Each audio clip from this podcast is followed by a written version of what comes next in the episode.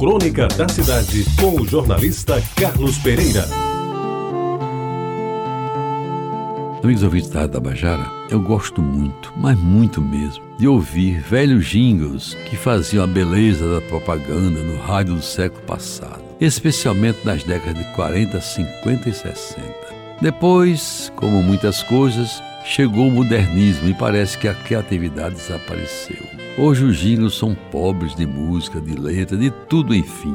Talvez porque a televisão tomou conta do chamado horário nobre, quando nos tempos idos esse período da noite era totalmente preenchido pelo rádio. Quem não se lembra dos famosos e bem feitos programas de auditório da velha Rádio Nacional do Rio de Janeiro, comandados por verdadeiros radialistas como Ari Barroso ou Renato Mursi, para citar alguns dos maiores, as pessoas que viveram aquele tempo, é lógico. Pois bem, amigos ouvintes, dos jingles que mais marcaram a minha preferência no rádio de antigamente, um deles dizia das maravilhas do trio Regina. Não se pense que era algo excitante como Menage à Trois ou as beldades de uma mulher qualquer falando coisas sensuais. Nada disso. O chamado era feito para as qualidades de produtos de tocador. Aí um termo caído em desgraça mas que, segundo Aurélio, continua sendo móvel encimado por um espelho que serve a quem se penteia. Pois esses produtos eram sabonete, talco e água de colônia. Produtos genuinamente nacionais,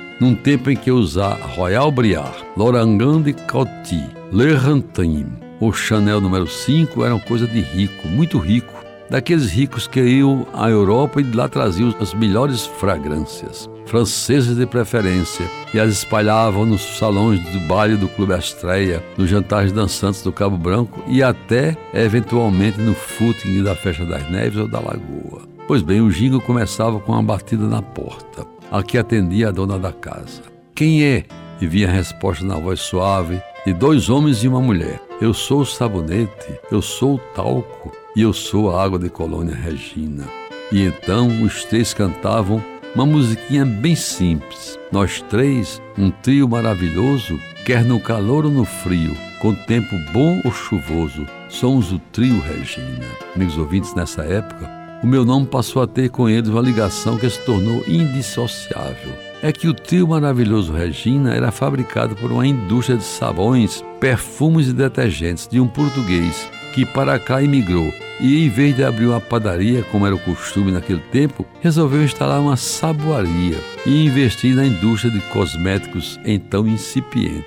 E o fez com tanta competência que se tornou rico em poucos anos e o seu nome, Carlos Pereira, ficou famoso por produzir os mais consumidos sabões do Rio de Janeiro: sabão cristal e sabão português. E de quebra, ofereceu ao distinto público, em especial o feminino, as três maravilhas do banho e do tocador: sabonete, talco e água de colônia Regina, que, ao que consta, era o nome de sua mulher. E eu me deleitava a ouvir pelas ondas da Rádio Nacional do Rio de Janeiro o apresentador do programa A Felicidade Bate à Sua Porta, patrocinado pelos produtos Regina nas noites de domingo. Eu não sei bem ao certo se era César de Alencar, Ayrton Perlingeira ou Jorge Cury sorteava a rua e o número da casa de determinado bairro do Rio que tinha poucos edifícios de apartamentos, a maioria era de casas. E, pelo telefone, sabia se os moradores tinham algum produto daquela indústria.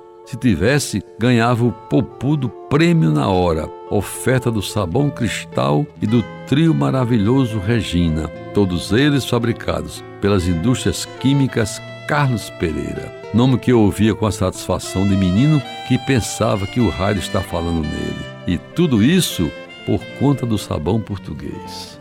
Você ouviu Crônica da Cidade com o jornalista Carlos Pereira.